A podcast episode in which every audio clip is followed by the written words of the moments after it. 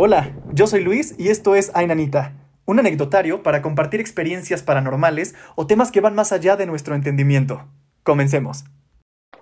Hola, Hola. ¿cómo estás? Bien, ¿y tú? Bien también, muy bien. Oye, primero que nada, feliz cumpleaños. Muchas gracias. ¿Cuántos cumples? Cumplo 25 años. ¿Cómo ves? Igual que yo. Bienvenido a tu primer cuarto de siglo. Qué fuerte, ya sé. Este, soy de los que se pone nervioso una noche antes de su cumpleaños. Disfruto mucho mi día de cumpleaños. Sí, así soy.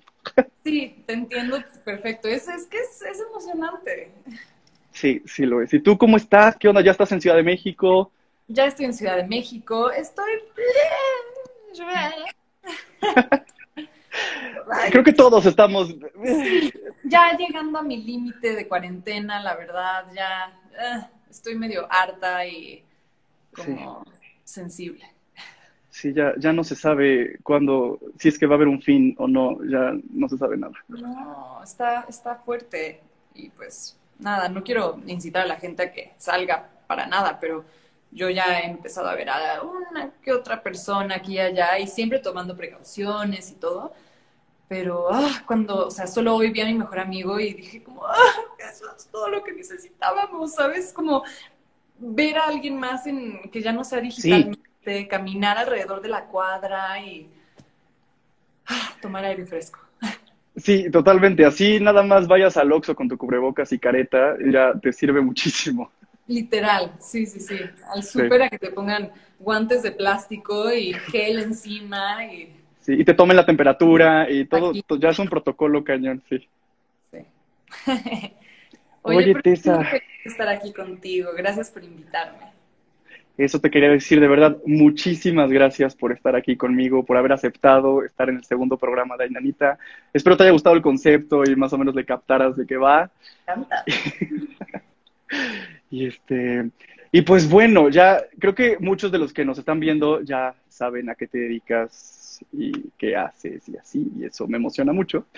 Pero aquí no estamos a hablar específicamente de a qué te dedicas y qué vas a hacer y qué onda, sino vamos a platicar sobre cosas que a lo mejor te han pasado, cosas que crees que pueden pasar. Y, y bueno, quiero iniciar preguntándote, este, ¿Tú crees en lo paranormal? ¿Crees que hay algo más allá de nuestro entendimiento? Este tipo de cosas extrañas que algunos los, asocia- los asocian con espíritus, fantasmas, extraterrestres, cosas así. ¿Qué opinas de esos temas? Es muy raro. Yo no creo que, o sea, yo no creo que yo haya vivido cosas paranormales como tal. Mis hermanas sí tienen varias como anécdotas que nos contaban de chiquitas y yo siempre me las creí.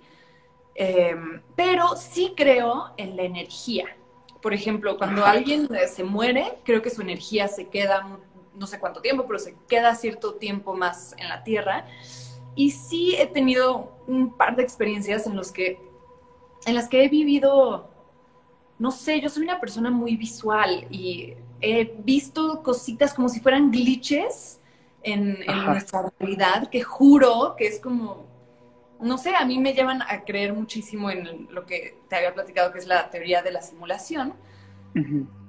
Y no sé, yo siento que, este, que nuestra realidad en, realidad es código, todo está como hecho por números. Entonces, en ese sentido, creo que es posible que pasen todo este tipo de cosas de eh, fantasmas, alienígenas, etcétera, etcétera, como que no descarto ninguna posibilidad, pero dentro del entendido de que estamos en una simulación. Y tiene mucho sentido, de hecho, porque, o sea, como hablabas de las energías, también es cierto que cuando conoces a una persona, algo vibra, algo sientes, hasta su pesadez, o un lugar cuando entras, hay una tensión en tu cuerpo inexplicable. Ese tipo de energías también son muy random. Y el que digas eso de la teoría de la simulación, la verdad es que yo era muy nuevo en el tema, entonces sí me aventé un poco a indagar en el tema y esas cosas. Y pues vi que incluso Elon Musk habla del tema, y es que la teoría tiene muchas cosas muy comprobables, o sea, como que no tiene muchos errores en cuanto a lo que dice que pasa. Y, y es que sí, este, escuché y estaba viendo que el cosmos, las personas encargadas de analizar el cosmos y eso se han topado con algoritmos como los usa una computadora o este tipo de cosas. Entonces, es como, es tan perfecto el cosmos que seguramente fue creado por alguna civilización más adelante que está generando esta simulación. Es muy extraño. Sí, y siento que, por ejemplo, te pones a ver nuestra realidad y, en y ¿qué, ¿qué, es, no? Que solamente es de acuerdo a lo que nosotros percibimos con nuestros sentidos. Si fuéramos una serpiente, veríamos todo en infrarrojo y eso sería nuestra percepción de la realidad. Ninguna es más correcta que la otra, solo son diferentes.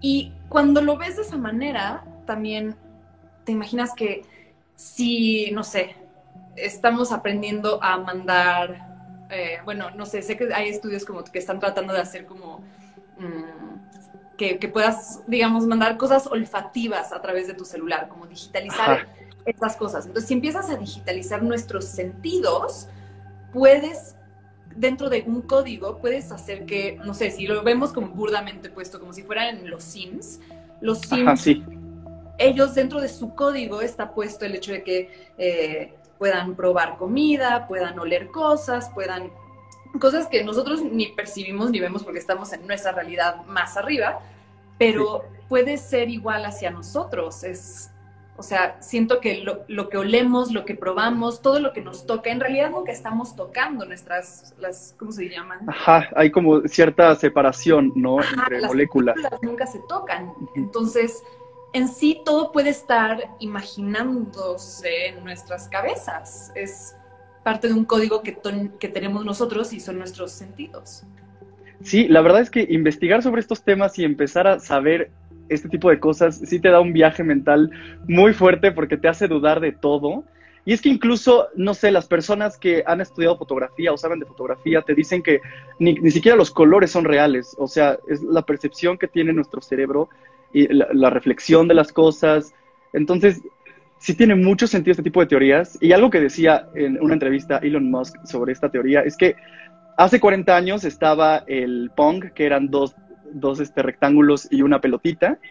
Y 40 años después ya hay 3D, ya hay realidades virtuales, ya hay... ¿Qué podría pasar después? O sea, posiblemente después no distingamos la realidad de un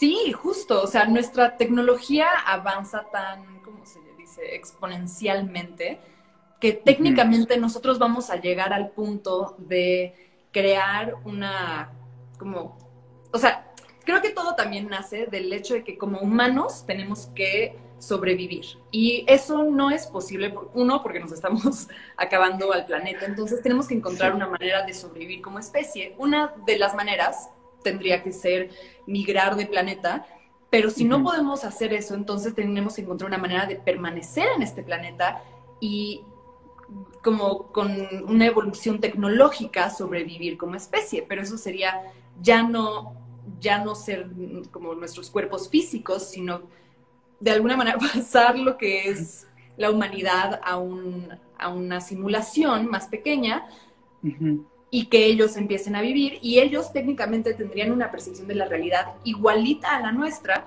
y eventualmente su tecnología crecería tanto y tan rápidamente, igual que nosotros, que tendrían la posibilidad de hacer una, una simulación ellos. Y entonces técnicamente cuando te das cuenta que todas las civilizaciones tendríamos la capacidad de hacer una simulación, te hace preguntarte qué, cuál es la probabilidad de que nosotros no seamos ya una simulación. Claro. Sí, o sea, es que sí te hace pensar en esas cosas, porque la verdad es que si eso fuera real, entonces sí se explicarían así las cosas paranormales, los extraterrestres, o sea, esas cosas que a lo mejor de, ah, por eso nos sentimos solos en el cosmos, porque alguien está, eh, nos creó esta simulación para nosotros y no nos damos cuenta. O sea, pensar eso sí es un debraye muy cañón, que sí, hasta da miedo pensar tanto en eso. Totalmente, y aparte también estaba viendo que es o sea, es hasta dónde se expande el universo, también técnicamente podría ser, solamente se expande hasta donde vamos encontrándolo, hasta donde lo vamos concibiendo. Sí. sí, porque mientras... Las cosas existen tanto que las generas tú en tu mente. Claro, y mientras más vayamos descubriendo y en la NASA vayan encontrando y diciendo y es conforme vamos ampliando el conocimiento de lo que hay y no hay evidentemente.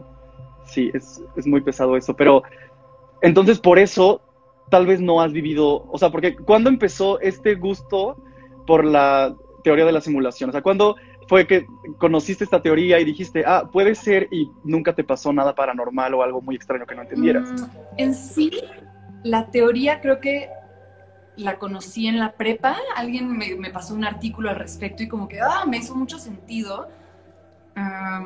Y la verdad es que cuando he estado cercana a situaciones como de miedo o que ya sabes como que me quedo sola en una casa como oscura y tengo que cruzar, así apagar la luz y correr hasta el otro lado. Sí, sí, sí. Como que sí trato de ser muy racional en esos momentos y decir como, Tessa, tú sabes que no existen estas cosas, tú sabes que no va a pasar y me convenzo de ello, pero no porque no exista el miedo. En algún momento de chiquita, de hecho, me acuerdo que un día tuve una crisis de que empecé a llorar porque me daban pavor las niñas diabólicas. Nunca, de todos los como personajes y así, nunca pude ver ah, una película como El Exorcista o El Aro o cualquier cosa que tuviera una niña diabólica me causaba demasiado miedo. Y entonces un día empecé a tener una crisis porque decía, es que les tengo tanto miedo que aún sabiendo que no existen y que no me voy a encontrar a una, siento que mi cerebro me la va a poner enfrente. Y en ese sentido sí, creo las cosas, como que... ¡Ay! o sea, eh, ahí en la, en la sugestión. Sí. sí. desconfío más de nuestros cerebros que de, que de esas cosas.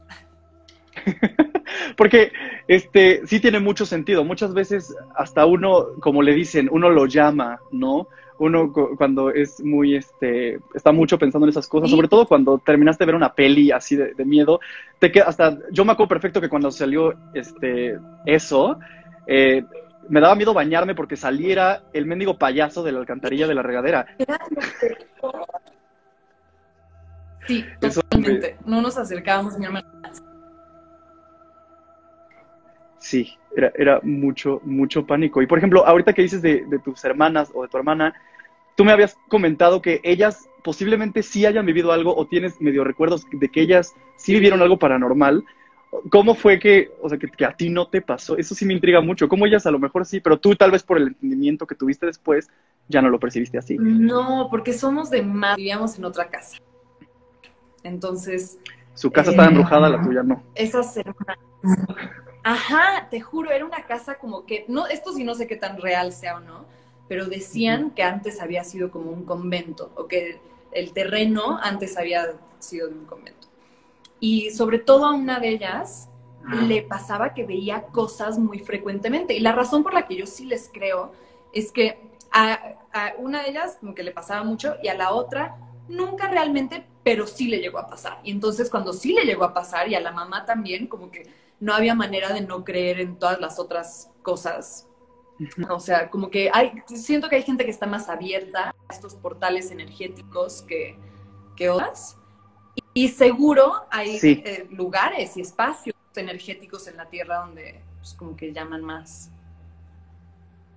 Pero, y retomando un poco la, la este, teoría de la simulación, en estos casos, en cuando alguien ve una entidad una persona a lo mejor ya fallecida?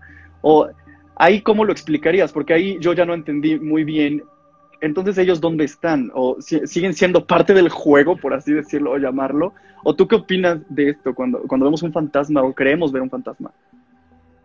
Yo siento que nosotros solo podemos concebir a una próxima simulación como en unos y ceros, como nosotros vemos nuestra pantalla de la computadora o el celular pero no nos imaginamos lo que son los unos y ceros de nuestra realidad.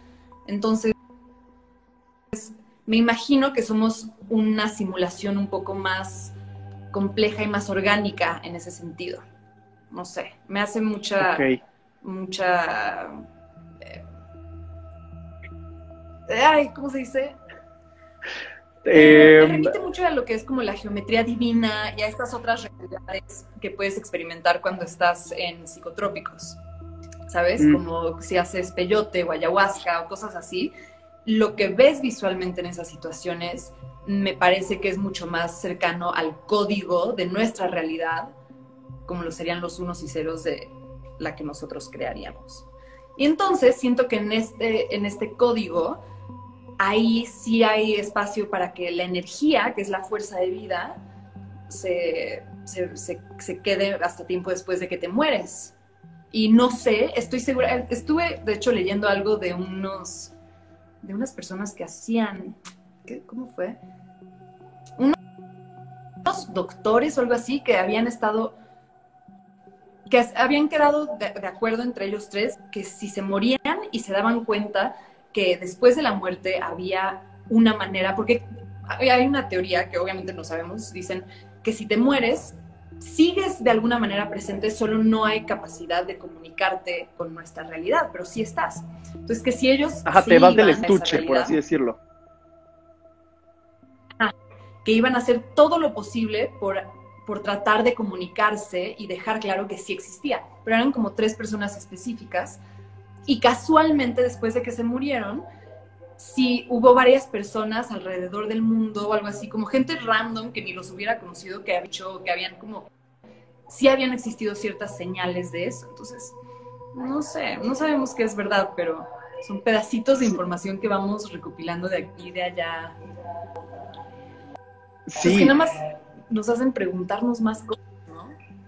Es que es muy raro y hay muchas cosas que, que siento muy lejano el, el, poder conocer y saber la verdad. Y nos vamos a morir y nos vamos a ir de este ser humano en el que estamos y nunca lo vamos a saber posiblemente.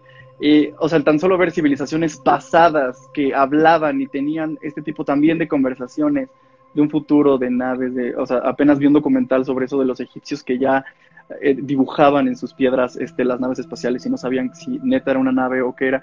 E, ese tipo de cosas sí también están bien locas. Es, muy raro y, y, también me hace preguntarme, ok, si estamos en una simulación, ¿quién, ¿quién maneja esto?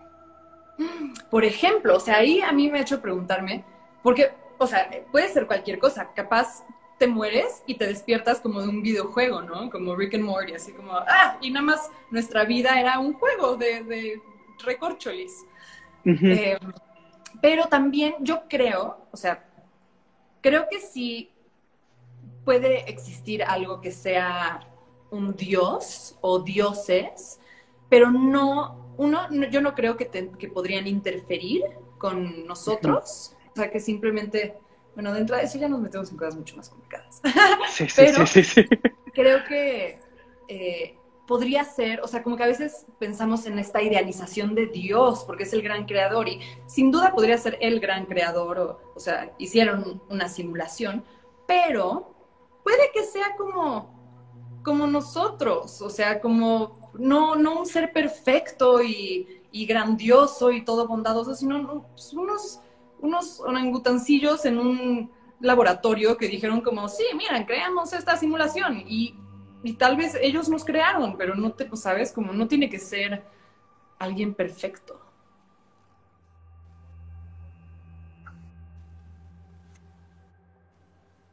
O sea, y es válida. Eh, ¿Ya ahí me ves? Hola, hola. Ya, sí, sí, sí, ya. Ok, ok. Sí, ok. Este, y es que, o sea, desde ese punto de vista, entonces cualquier idea o posibilidad es muy factible incluso tangible.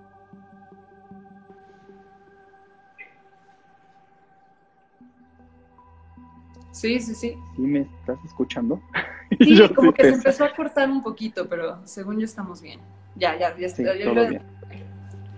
Ok, todo bien. Y es muy loco, no sé, el otro día un amigo y le, le contaba mi, percepción de cómo sería, sabes, como que esta es nuestra realidad, pero si te sales a la simulación de arriba, ellos tendrían, no es, o sea, ¿cómo, no sé cuál, qué dimensión es el, tiempo, es la, quinta dimensión, creo, porque vivimos en cuatro, ese es el, nuestro espacio, según yo ya es entonces ellos, o sea, podrían ver nuestro tiempo dentro, como si como si ellos, o sea, vamos a decir que son unos orangutancillos, porque me gustó esa. ok, ok, ok. Ellos son orangutancillos. Podrían ver nuestra vida como una línea de tiempo, como si fuera un tarjetero. Y en ese tarjetero ya está eh, como cada tarjeta ya está definida, como cuando nosotros hacemos hacía un flipbook y, y se mueven las imágenes. Esa es nuestra vida. Pero nosotros solamente podemos existir en una línea de tiempo de esas tarjetas y ellos pueden ver como ese tarjetero expandirse realmente como hacia todas las diferentes posibilidades que pueden existir. Ok, ok. Estas son mis ideas. Pues sí, o sea, es que cuando tú me dijiste todo ese tema, o sea, como de, yo creo en la teoría de la simulación, me metí a investigar y es... Que se... Quité mi wifi por si acaso. Ok, ok, va. Este, ¿tú me ves bien? ¿Me escuchas bien todavía? Sí. Tres horas más tarde, sí, todo bien. Ajá, eh, este, bueno, en cuanto... Y tengo otra teoría. sí, sí, sí. Tengo otra teoría que ya que estamos aquí les puedo compartir, porque son mis como ideas que... Esta, esta es mía, o sea, las otras quizás las he leído por ahí, pero esta teoría es mía. Ok, ok. Porque siempre se me ha hecho muy loco como, ¿por qué las... ¿Por qué oro es, una, es tan valioso para nosotros, ¿no? Como humanidad? Porque desde el principio las diferentes civilizaciones primeras decidieron que era un gran metal. ¿Pero por qué? Porque en realidad es un metal bien tonto, es, eh, no es duro, no es maleable, no sirve de nada, más bien es demasiado maleable. Entonces era como, hmm, qué curiosidad que tenemos como desde nuestros ancestros esta, esta como idea de que el oro es súper importante y, y es valioso. ¿Pero por qué?